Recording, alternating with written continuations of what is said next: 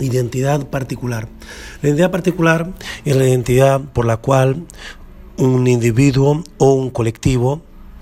significan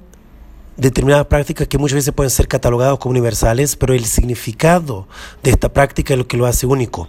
Por ejemplo, todos pueden tomar, eh, pueden tomar prácticas universales como ayudar al prójimo, pero cuando las significo como tzedakah, como un acto de justicia, por una ideología y un, sistema de creencias un conjunto de prácticas que conectan, una práctica que a veces puede ser vista como una práctica más como cualquier otro, pero que en el momento que yo la, la, la doy este significado único, individualizado, y que ningún otro pueblo, ningún otro colectivo tiene igual, hace de eso una práctica particular. Las prácticas particulares son las que determinan el grupo de pertenencia, los límites y el marco de quién está dentro y quién está afuera. Son las prácticas que trascenden el tiempo y mantienen la identidad de este grupo diferente de otros, aunque, insisto, pueden parecer iguales, el hecho que nosotros le ponemos una etiqueta un significado